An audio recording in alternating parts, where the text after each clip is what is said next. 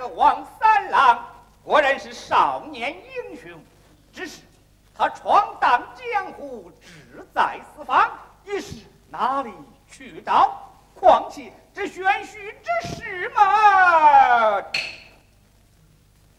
当年我与西蒙兄同守金口，酒后一日戏言，称之不为婚了。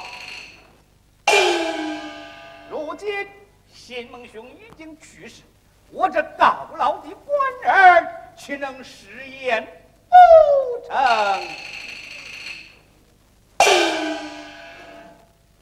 二，老爷，我来问你，当年与新家之鬼魂可有心无媒证？并无心无媒证。这许多年来，可有书信来往？